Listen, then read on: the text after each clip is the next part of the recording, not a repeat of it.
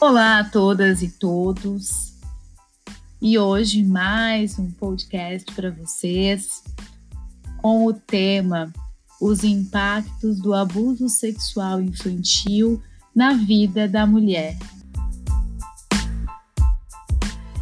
Tema, vou contar um pouquinho para vocês. Eu tenho feito, deixado em aberto, né, uma pesquisa às mulheres que seguem aqui o perfil, para que elas possam sugerir um conteúdo que eu possa abordar esses conteúdos que vocês têm interesse. E então, para minha surpresa, eu ainda não tinha pensado sobre esse conteúdo, em trazer esse conteúdo para vocês, diante da imensidão de conteúdos que tem na área da sexualidade para abordar por aqui. E uma então das seguidoras solicitou esse tema. E aí eu fiquei pensando, realmente é um tema muito, muito importante, né? Porque às vezes a pessoa está, né, a mulher está com algumas questões da sexualidade e não percebe que pode ter relação aí com situações da infância, ok? Olá, Claudiana, boa noite, boa noite, Tiago, também acompanhando aqui a live. Então, a ideia para hoje é a seguinte: eu vou abordar um pouquinho com vocês o que, que é o abuso sexual infantil, o conceito de abuso, para que vocês tenham essa compreensão. É, o perfil né, dos abusadores, em que contextos podem acontecer o abuso e especialmente as consequências, que podem ser consequências imediatas, né, ainda na infância, mas podem ser também consequências tardias, então, na vida adulta da mulher. Tanto consequências de uma maneira um pouco mais geral, quanto nos aspectos relacionados à sexualidade. Tudo bem? Maressa, boa noite, seja bem-vinda. E aqui pelo Face também, o pessoal tá chegando. Compartilhem aí com as pessoas que vocês entendem que precisam saber um pouco mais do assunto, tem uma relevância para essas pessoas. A Clésia aqui no Facebook também entrou, boa noite. Boa noite, Zilda, seja bem-vinda. E aí eu vou começando, ao final eu vou resgatar aqui com vocês as perguntas, respondê-las, tá? Se ficou alguma dúvida. Então agora eu vou conversar com vocês sobre o assunto propriamente dito, ok? Então, assim, não sei se vocês já pararam para pensar sobre isso, né? Sobre o conceito de abuso sexual infantil, se vocês sabem o que, que remete a vocês quando eu falo de abuso sexual infantil. Que situações seriam situações de abuso?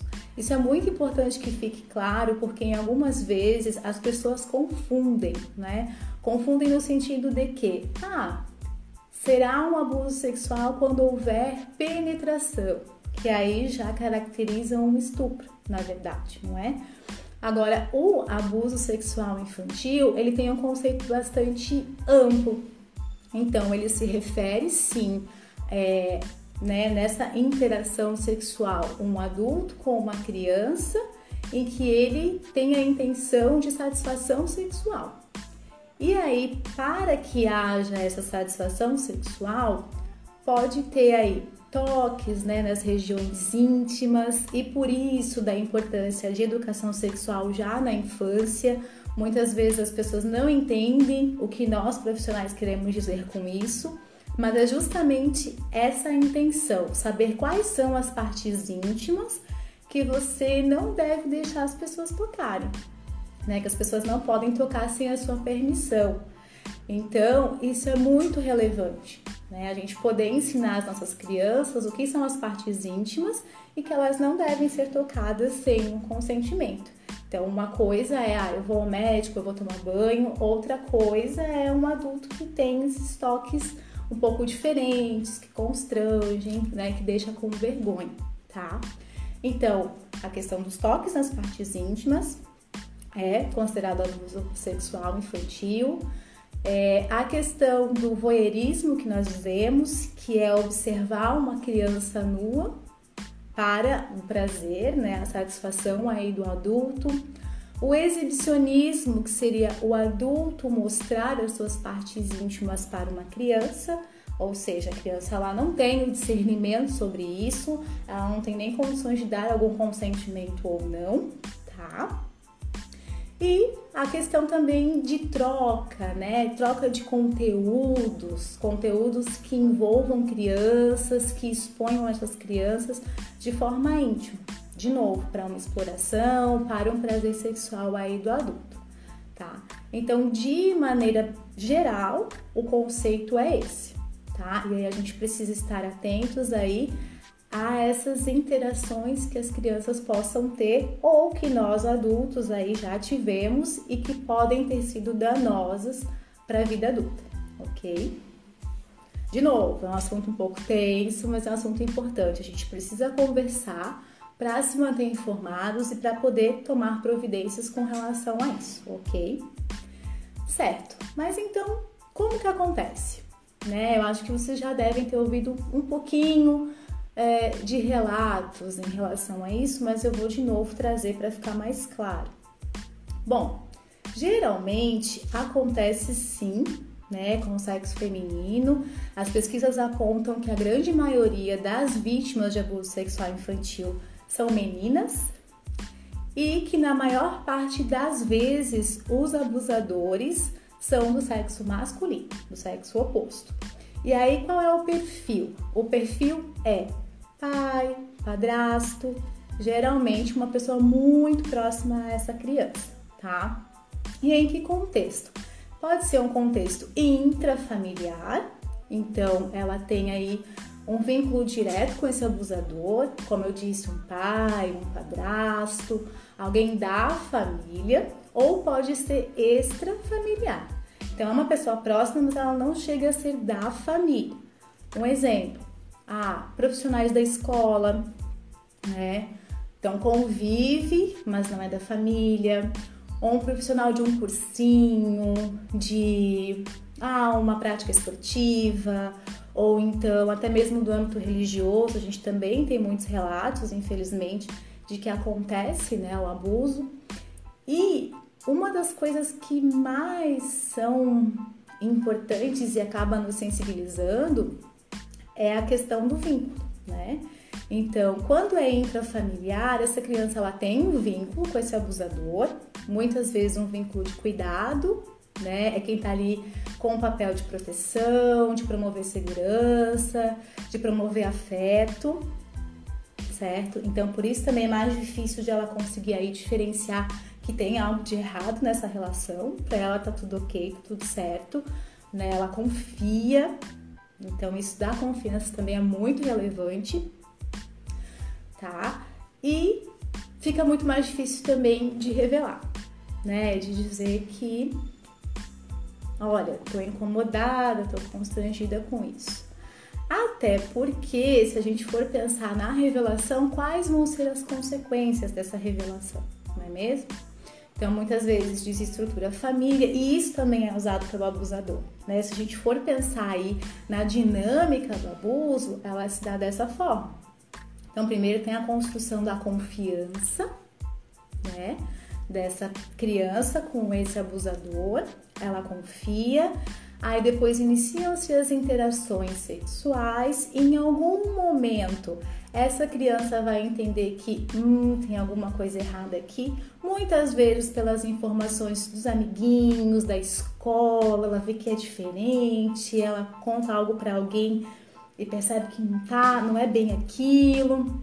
Também a importância muitas vezes da escola para conseguir essa revelação, essa identificação de violência, né? E então essa criança, né, é, traz isso ou não traz? Muitas vezes não traz. Né? Ela demora muitos anos para revelar, porque aí começam também as estratégias para manter isso em segredo, uma vez que ela se sinta incomodada. Né? Sejam ameaças, ah, eu vou matar alguém, né? Sua mãe, por exemplo, seu irmãozinho. É, faça isso, caso contrário, você vai ter tal punição, eu vou te machucar. Então, uma série de ameaças que contribuem aí para manter o segredo, né? Para que não seja revelada a situação de abuso. E além disso, ah, mas se você abusar, nossa, como é que vai ser com a família? Como é que eles vão reagir, né? Vai ser todo mundo vai ficar assim, aquele clima. Ah, talvez não vão acreditar em você. Há muitas estratégias que o abusador utiliza. Porque às vezes a gente se pergunta, nossa, por que, que não falou antes, né? E muitas vezes também a criança ela dá sinais, ela não fala, ela não verbaliza, mas ela começa a, se, a ser um pouco agressiva, ou então às vezes tem situação, a criança regride, né? Ela passa aí a fazer xixi na cama. Então há alguns sinais também não verbais que são importantes a gente identificar, tá? E aí que podem dizer sobre essa possibilidade de estar acontecendo um abuso sexual infantil. Ok? Vejo que vocês ainda têm pessoas entrando aqui na live. Se quiserem comentar, já enviar alguma pergunta, se não ficou algo claro para vocês na minha explicação, podem, por favor, contribuindo que eu vou, na medida do possível, esclarecendo essas dúvidas para vocês, tá? Então, até aqui eu tentei fazer um apanhado geral do conceito de abuso sexual infantil, de como é essa dinâmica, como que ele costuma acontecer, essa dificuldade da revelação, não é? E agora a ideia é a gente poder falar um pouquinho das consequências do abuso, né? Aprofundar essa questão, que é a proposta de hoje, né? Os impactos do abuso sexual infantil na vida da mulher, tá? Mais com relação a esse público, certo? Então vamos lá. São muitas as consequências. Eu realmente precisei listar algumas delas para que não fique nada de fora, tá? É, uma das consequências é que aumenta aí os riscos de transtorno psicológico daquelas pessoas que passaram por um abuso sexual infantil, tá? Então, quais são os transtornos psicológicos mais comuns para esse público? Os mais comuns são a depressão, tá? O estresse pós-traumático, né? Então, pós essa experiência, e também os transtornos de ansiedade. Então, esses três são aí os mais comuns de acontecer, tá? Dos transtornos psicológicos. E uh, essas vítimas do abuso sexual, elas também se tornam pessoas mais propensas né, a alguns outros problemas, digamos assim, tá? Então, por exemplo, se a gente for pensar, né, a questão de viver um novo tipo de abuso, seja um abuso físico, seja de novo um, um abuso né, sexual, ou então um abuso psicológico, uma questão de um relacionamento abusivo que envolve né, todas as questões psicológicas ali presentes, ela fica mais propensa a isso também, tá? O que que acontece? Tem uma relação também com a baixa autoestima, no sentido de que, que é a nossa autoestima, né? A gente conseguir se amar, se sentir amado por quem a gente é. Parece simples, mas envolve muitas coisas. Por quem a gente é envolve uh, o nosso jeito, o que a gente pensa, as nossas opiniões, né? É, nossa personalidade, do jeitinho que a gente é. E aí, quando há a questão do abuso sexual infantil, muitas questões vêm para essa criança. Muitas vezes vem a questão da culpa também, ah, o que, que eu fiz, o que, que eu posso ter feito, porque tudo isso também é incutido ali pelo abusador. Então, é algo realmente muito complexo e que traz essa série de consequências. Uma vez que se tem uma baixa autoestima, já começa a ter uma dificuldade muitas vezes aí em negociar num relacionamento, então, de novo, maior risco de algum outro tipo de abuso. O próprio negar algo, né? Então, ah, eu não quero sair com aquela pessoa, eu não quero me envolver com aquela pessoa. Ai, mas eu, será que eu vou ter uma oportunidade de estar com outra pessoa? Se essa pessoa tem interesse, então tá, eu já vou aceitar. Tudo isso vinculado muitas vezes, tá? Não tô determinando, mas muitas vezes lá com aquela experiência de abuso sexual infantil, né? Então teve a experiência, e aí tem todas essas possibilidades de uma baixa autoestima, e aí vai aumentando o risco também de ser abusado novamente, né? Tem questões como a vergonha. Muitas vezes a pessoa vai, ela na vida adulta é muito envergonhada e ela nunca fez essa relação de que pode ter sido em consequência de um abuso. Ou às vezes a pessoa ela nem consegue, é na vida adulta que ela entende que o que ela passou foi um abuso sexual. Né? Depois de de ouvir sobre esses conceitos, depois de, de ver um, um, vídeo, uma live que trata desse assunto, de ver um documentário, é aí que ela. Ah, então aquela situação foi abusiva. Né? Então faz sentido eu me senti às vezes deprimida, eu me senti é, desvalorizada. Aí a gente depois vai ligando os pontos lá nas possibilidades, lá na terapia, tá? Além da vergonha, da baixa autoestima, pode acontecer. Lembra que eu falei dos transtornos né, psicológicos, transtornos de ansiedade, depressão?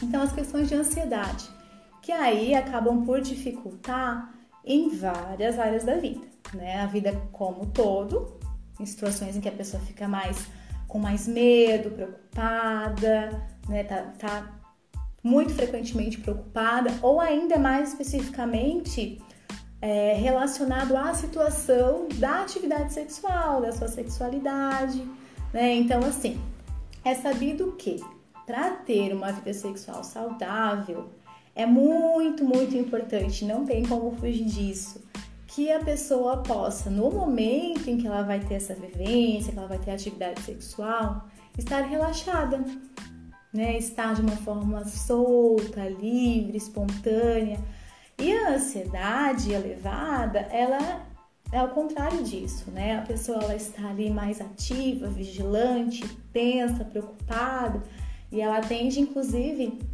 a contrair, né, esse corpo que está ali numa intenção de viver a sexualidade. Então são coisas opostas. Aí também já acaba dificultando, né? E muitas vezes por desdobramento da ansiedade pode inclusive ter uma disfunção sexual também, né? Tudo consequência aí do abuso sexual infantil.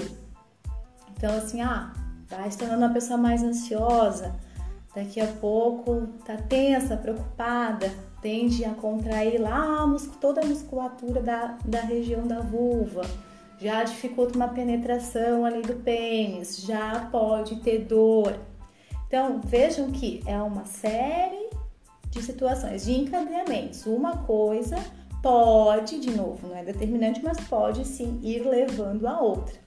E aí também a importância de quanto mais cedo identificar, mais cedo intervir, menos prejuízo, de uma forma geral na vida e também especificamente na questão sexual, né, que faz parte de todo o nosso ser, né, faz parte de quem a gente é, tá? Então, por isso de novo, a importância dessa conversa, a importância de educação sexual, né, de entender sobre o consentimento, né, o toque do sim, o toque do não, que a gente ensina lá para a criança, isso vai ter toda uma consequência para uma vida saudável, sexualmente falando, na vida adulta e de uma forma geral, porque impacta né, na nossa vida, ou uma vida com prejuízos, uma vida né? Porque quando a gente fala de prazer, ah, prazer, que legal. Mas vejam o quanto pode ser complicado o contrário, né? Eu não ter prazer, eu ainda ter sofrimento, ter dor, estar tá preocupada. E isso impactar nos meus relacionamentos, que uma outra situação, né, em consequência do abuso sexual infantil, também é dos relacionamentos de uma maneira geral, né? Poxa, eu tive experiência de abuso com uma pessoa em que eu confiava, certo? É, essa pessoa né, cometeu um abuso e agora eu, sei lá, paquerei um crush, né, como a gente diz, tô paquerando e tal. Ai, até que ponto eu confio, até que ponto eu continuo. Então também tem esse tipo de prejuízo. A pessoa tem dificuldade, muitas vezes, né, a mulher, de estabelecer um relacionamento estável a longo prazo por conta dessa dificuldade de confiança, dessa dificuldade de estabelecer um vínculo. Né? Então vejam, olha quantos possíveis prejuízos que eu já listei até aqui, não é mesmo? Pessoal que está entrando aí ainda, a Sil, o Tiago, Christian, sejam bem-vindos, a Eliana também, boa noite para vocês. Além das coisas que eu já listei, tem uma outra situação como consequência, que é a revitimização. O que quer dizer revitimização? A pessoa a todo momento ela se sente vítima de novo do que lhe acontece na vida, né?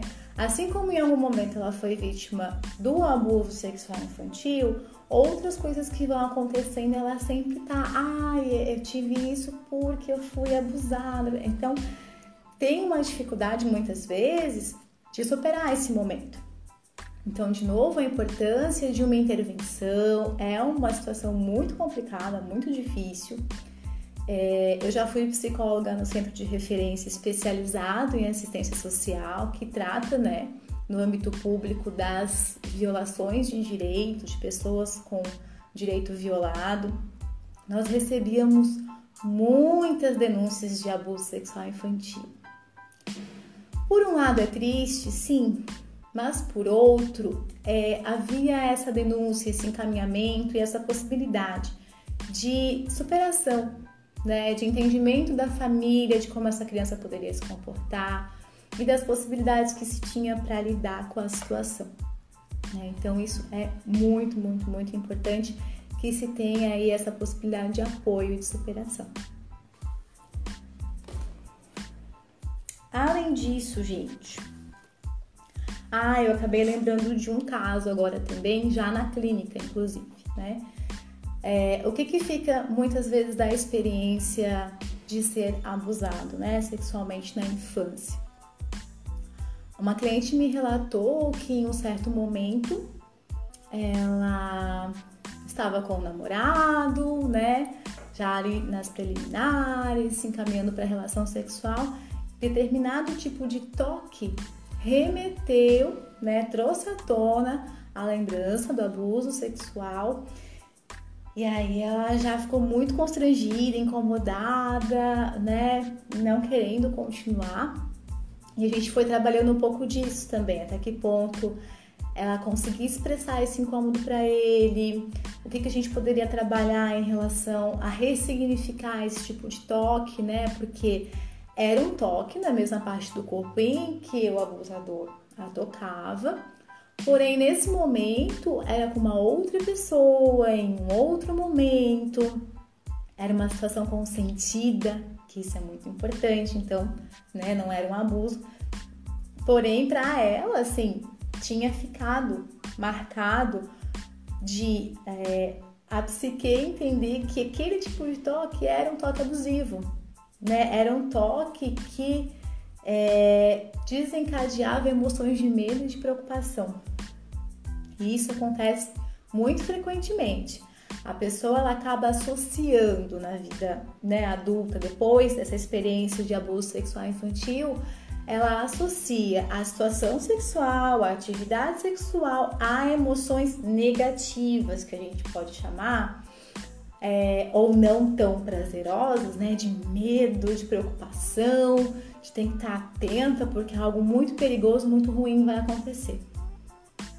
Então, como que essa pessoa vai ter uma vida prazerosa sexualmente?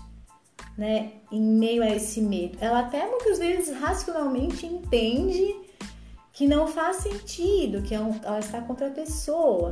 Mas no momento da relação, o sentir dela é de incômodo, é de que há algo errado, ela é sinalizada ali pela psique dela de que tem algo errado, de que é, não é bom aquele momento, não é agradável, não é prazeroso. Então é um prejuízo bastante importante para a vida dessas pessoas. que mais, gente? Entrando na sexualidade um pouquinho mais, né? Nas disfunções.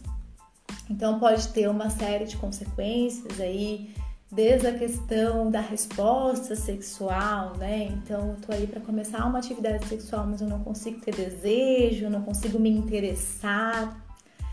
Há aquelas pessoas também em que é a questão da dor, como eu tinha comentado durante a atividade, pouca lubrificação, porque a lubrificação ela costuma ir acontecendo conforme o desejo sexual vai aumentando. Então aí nesse caso também acaba por não acontecer. E uma dificuldade ou ausência de experiência de orgasmo, que a gente pode inclusive já nomear como uma disfunção sexual, que é a anorgasmia. Então, essa pessoa tem essa dificuldade de chegar ao orgasmo ou ela simplesmente não consegue chegar, né? E aí, de novo, por consequência do abuso, tá? Então, é, o abuso sexual infantil ele é fator de risco para o desenvolvimento aí de disfunções sexuais, segundo o DSM-5, né? E eu vou comentar um pouco mais com vocês sobre isso. Então, a ausência de prazer, né? Essa é uma das disfunções, assim, a dor genital, que é o vaginismo, que já tinha comentado antes, né? Então, a pessoa tá ali ansiosa, com medo, tensiona, tensiona a região ali do canal vaginal. Nesse tensionamento fica mais difícil de acontecer uma penetração e aí a gente nomeia essa disfunção como vaginismo. Então ela tem ali contrações musculares involuntárias que dificultam ou impedem a penetração e se vai acontecendo ela tem dor, porque como, né, tá mais contraída é algo que tá difícil de, de haver a penetração. Então tende a ter uma dor aí, que a gente chama de vaginismo, tá? É, dor menstrual, problemas ginecológicos também são bem comuns e tem a possibilidade tanto de a pessoa se tornar uma pessoa aversiva ao sexo. Não, eu não quero saber sobre isso, eu não quero me envolver sexualmente com ninguém, né? Tamanho trauma ali do abuso sexual infantil. Quanto em alguns casos pode haver uma compulsão, né? E essa compulsão, inclusive, a pessoa pode acabar aí se colocando em situações de risco. O que, que são as situações de risco? É, ah, eu vou ter aí vários parceiros sem um cuidado né, sem o uso de um preservativo, eu acabo me expondo às ISTs, que são as infecções, né, sexualmente transmissíveis, eu corro risco de uma gravidez indesejada. Então, de novo, uma série aí de consequências, tá? Começa mais cedo muitas vezes também a vida sexual, né? Ah, por, pela, pela questão do abuso mesmo, acaba despertando para isso um pouco mais cedo. E aí, de que forma né, vai ser esse despertar? De novo, a educação sexual, a questão da intervenção com essa pessoa que passou por esse abuso, por esse trauma, né? Isso é, faz toda a diferença, né? Hum, e possibilidades, né? Porque a gente não tá aqui só para falar das dificuldades, do sofrimento. Eu, como psicóloga, eu preciso, né, gente, compreender os sofrimentos, mas também é, promover cuidado e promover possibilidades de enfrentamento. É, eu tinha comentado que já trabalhei no CREAS, né? É uma possibilidade sim. O CREAS é um centro de referência que recebe, que acompanha pessoas com violação de direito, que tem uma equipe que pode também apoiar nesse sentido. E uh, é muito importante que se identifique, que se entenda esse conceito, para que as pessoas possam ligar os pontos e entender que às vezes um sofrimento na vida adulta pode estar ligado a uma situação de abuso sexual infantil. Então, assim, conseguindo ligar esses pontos, que possibilidade de tratamento existe? Vai depender da demanda dessa mulher. Né? Pode ser uma demanda, pode ser várias demandas.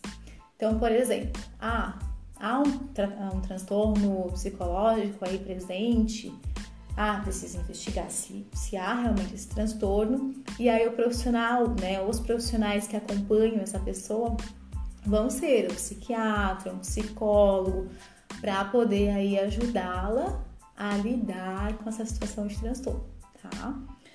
Mas assim, não, é uma situação mais de. Ou pode ser junto com a situação de transtorno, tá? Uma coisa não anula a outra. Eu tenho lá um problema ginecológico importante também. Entra, né, médico ginecologista. É, questões ali de vaginismo, de, de dor, muitas vezes a gente tem, a gente conta aí também com o trabalho do fisioterapeuta. Então, muitas vezes vão ser tratamentos multidisciplinares. Um profissional, ele não dá conta de todas as demandas ou da demanda dessa mulher. Para vocês perceberem de novo a complexidade que é essa situação de abuso sexual infantil, né? Mas é o que eu sempre digo, assim, se a gente tem, né, ah, eu machuquei o braço, eu tenho uma ferida, o que, que é mais interessante? A gente deixar, né? Não cuidar, não dar atenção. O que, que vai acontecer com essa ferida se eu não der atenção? Se eu não cuidar, se eu não medicar, se eu não puder promover aí que ela cicatrize de alguma maneira? Ela tende a piorar, não é mesmo? Se eu corto meu braço, ele tende a, a infeccionar de alguma maneira.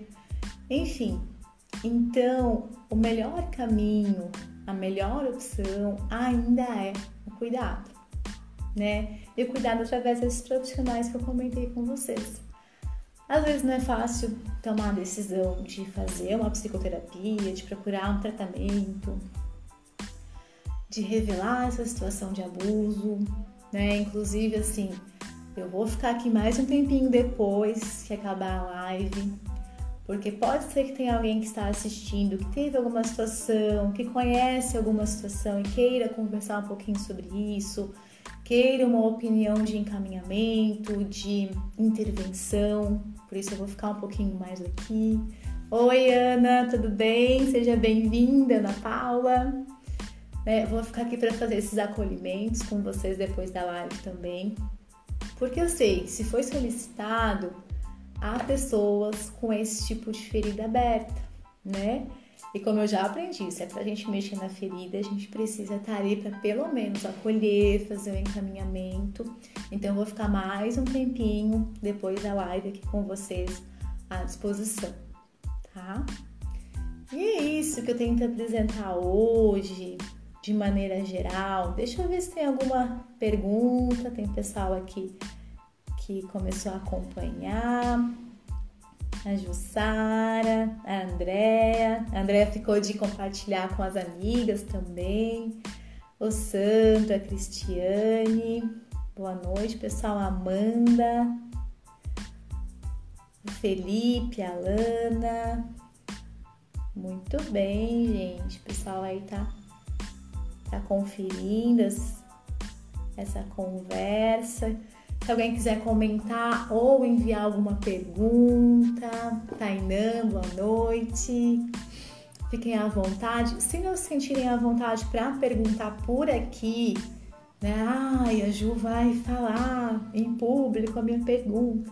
Envia depois no direct, não tem problema. Eu dou essa atenção para vocês também. Eu tô aqui para isso, para a gente poder aí esclarecer melhor qualquer dúvida que vocês tenham tá? E eu vou dar mais um tempinho, que hoje a live é solo, né, gente? é, mas para que vocês possam perguntar, se alguém quiser perguntar alguma coisa, fazer algum comentário.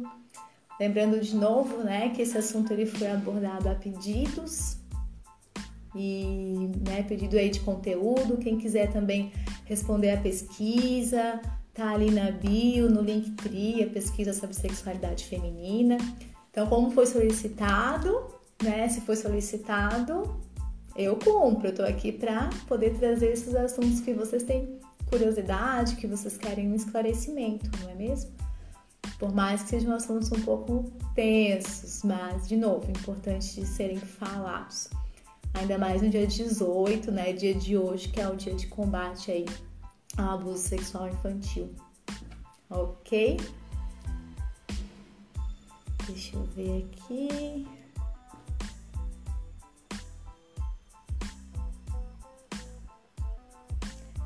Enquanto vocês se encorajam a enviar alguma pergunta, algum comentário, já vi uns coraçõezinhos por aí também, pessoal que gostou do tema, da conversa. Eu vou ler para vocês, eu tenho um documentário para recomendar.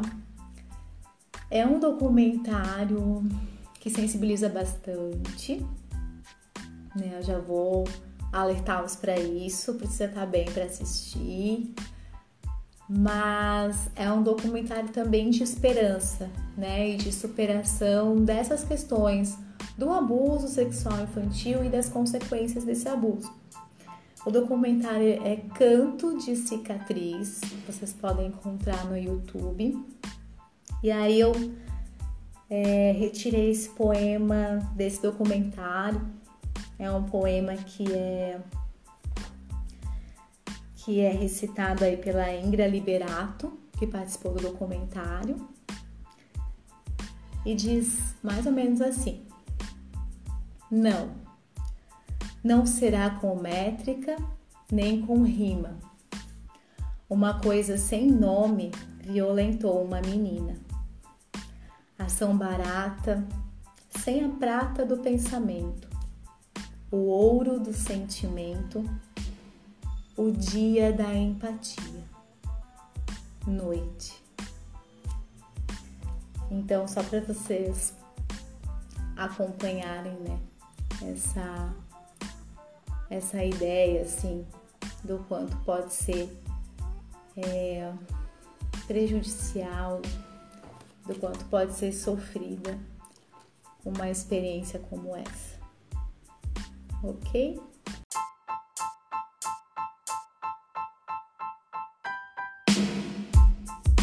Uma boa semana a todos e até a próxima. Vem comigo!